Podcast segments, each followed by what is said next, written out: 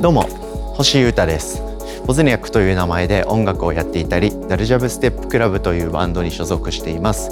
ポッドキャストチャンネルミニマリズムとその周辺お聞きいただきありがとうございます、えー、僕が考えていることとかですね体験中のこととかを、えー、ものすごく喋るというチャンネルで、えー、毎日更新しております。今日も楽しんで聞いてください、え今回のエピソードはですね、え昨日話したことの続きという感じですね。はい、え靴を買ったら靴をちゃんと整えるためのシューズラックそして防水スプレーケアのグッズがあった方が長持ちするからいいなって思うとか。はい、えー、スピスピーカーを買ったらですねそのスピーカーがちゃんと鳴るように、えー、納得したケーブルとか電源とかを買うとかインシュレーターを買うとかそういったことが大事かもなとやっぱり僕は学んでると。こういう話の後編となっておりますのでどこかしらに、えー、何か気になるポイントがあれば嬉しいなと思ってます。それではいってらっしゃい。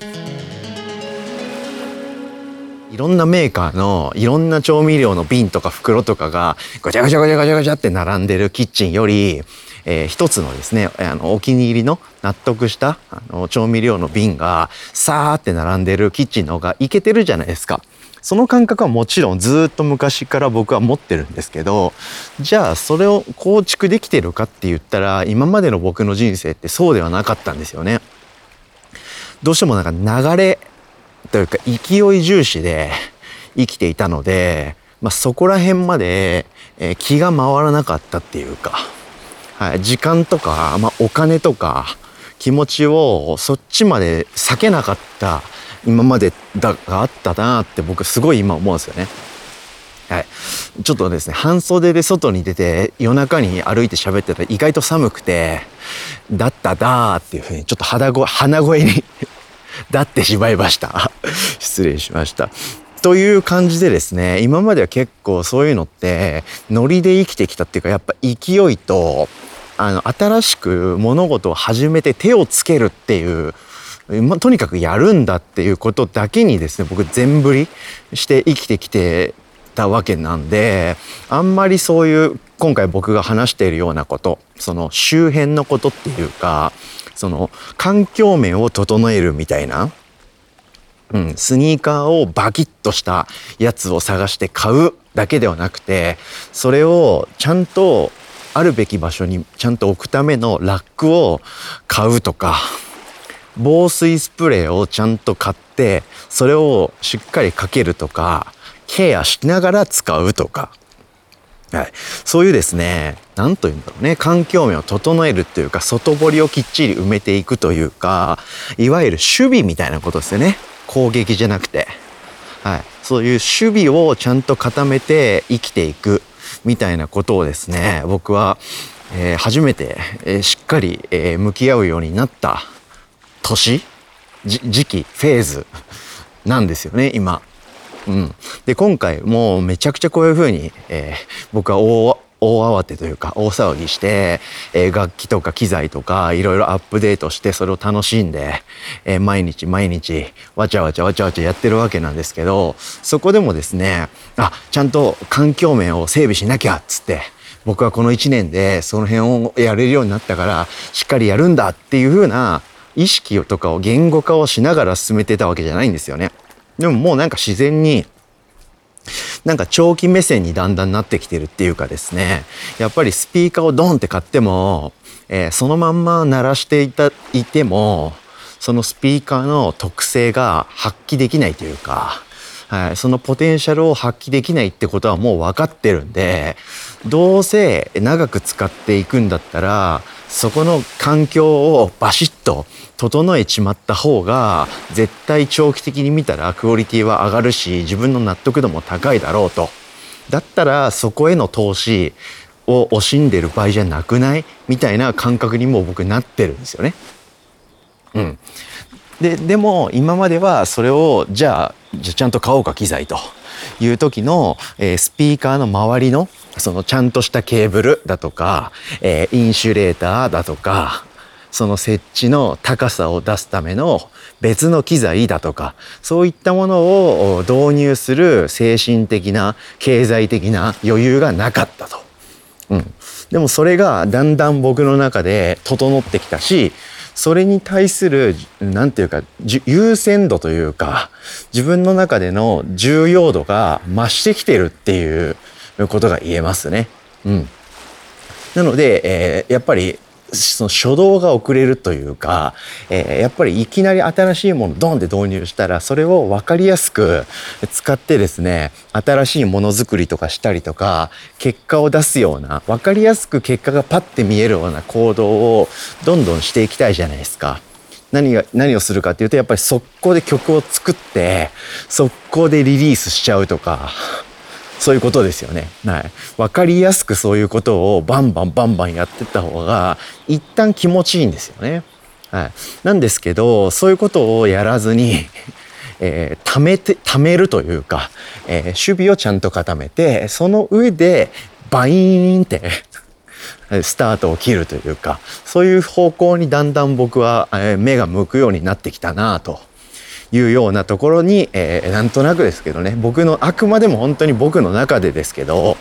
ちょっとは成長したのかなということを感じました。はい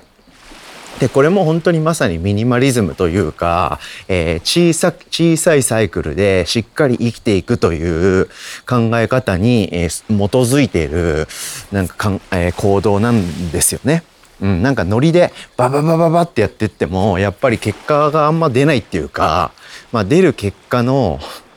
うんレベルが、まあ、ある程度予想ついちゃう範囲で終わっちゃうっていう感じなんですよね。なんか僕は今まで結構多分そうだったんですよね。でもやっぱ勢いがすごいですから、はい、思い切りがいいんでなんかパチパチバチバチしてるんですけど結局なんかちゃんとしたところに届いてるかって言ったらそうでもないかもなみたいな、まあ、ちょっとこれはなんか感覚的な話になっちゃうんであんまり深掘ってもあれですけど、はい、そういうこと思うんですよね。でもやっぱり長期的な目線をだんだん持てるようになってきたりとか、はい、感覚がなんかちょっとずつすっきりしてきてるっていう感じがあるんで、え今までにはあんま持てなかった視点でこういうふうに、外をしっかり埋めていって準備をして整えてそれで研ぎ澄ませて放つみたいなことができるようになってきたなみたいな気持ちでおります。はい。なのでなんか皆さんも何かそういうのありありません？すぐに結果が出そうなことをパッとやろうとしたい。でも準備があできてた方がもっといいって分かってるみたいな。あれがあった方がとかあそこをやってってから行動した方がきっといいんだろうなって分かってる。でもそれをやること自体めんどくさいしそっちはなんか投資する割には結果が小さい。だからやんない。みたいなことって結構あると思うんですよね。でもそこちょっとめんどくさいけどぐっと考えてですね向き合ってしまえばその後結構長期的に結果が大きく変わったりとかすることってあると思うんですよね。うん、そういったことがあれば、ぜひ時間をかけて、まあこういうコロナ社会はですね、一個一個のことに向き合ってじっくりやっていけるっていう意味ではいい時期だと思いますんで、一旦勉強して学んで取り入れてみるとかっていうことは、あの、しやすい時期だと思うので、いいんじゃないかなって思います。なん、それ何のことだよと。え、それ、私にとって何かわかんないよっていう方は、例えば、えー、キャッシュレスとかね。はい、そういうものを導入してみるとかっていうには今学んで実行して試すにはいい時期なんじゃないですかね。はい、僕いろんな人とこういう話するんですけどやっぱりキャッシュレスってあんまやってる人いないんですよね意外と。なんか PayPay とかあるじゃないですか LINEPay とか楽天 Pay とかクイックペイとかエディとかあるじゃないですかそういうものって言葉は知ってるしなんか楽になってお得っぽいけど実際なんか面倒くさそうでやっててはいないっていう人が結構多いんですよね。うん、で今回僕が話したことってそこれこのことも同じで結局ちょっと腰を据えて学んで最初面倒くさい設定とかを終えるとここが結構面倒くさいんですよね。なんですけどそこをややりさえすればその後の暮らしは実際自動ですよね。うん、だって僕毎回あ楽天ペイをやるとどうなるんだっけなって言って、えー、コンビニとかスーパーのレジでピッてやってるわけではないですよね。最初にしっかり学んで設定を整えて、えー、そのルートを構築して、まあ、そこは面倒くさかったんですよはっきり言って、はい、でもそれ以降はもう常にオートでですね楽天ペイでピッツってやるだけですし、えー、それで同じことをやってるのに現金をジャラジャラ出すとかはい、そういう苦痛から解放されて、えー、スッとクールな会計もできる上にポイント還元率も上がってなぜかお得になっちゃうっていうねことが起こったりするわけで、まあ、みたいなことですね。例えば、はい、このなんか考え方って、えインストールさえしてしまえば暮らしのいろんなところに応用できるなと思いますんで、え、なんかそういうことって自分にあるかなみたいなことを考えてですね。あ確かに。あそこは結構パッパッと済ませちゃっていたがちだけどちょっと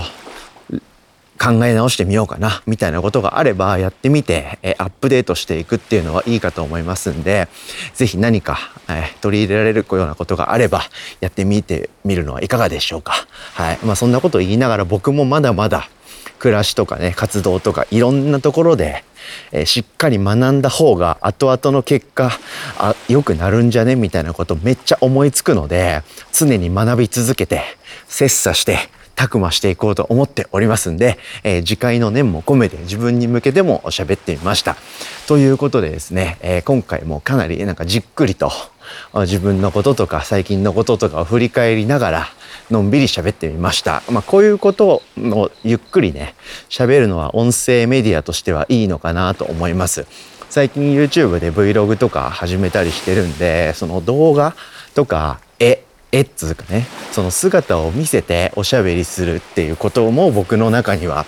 表現の選択肢に入ってきましたんでそっちでやった方が面白いこと伝わりやすそうなことと、まあ、こういうふうに声だけで伝えた方が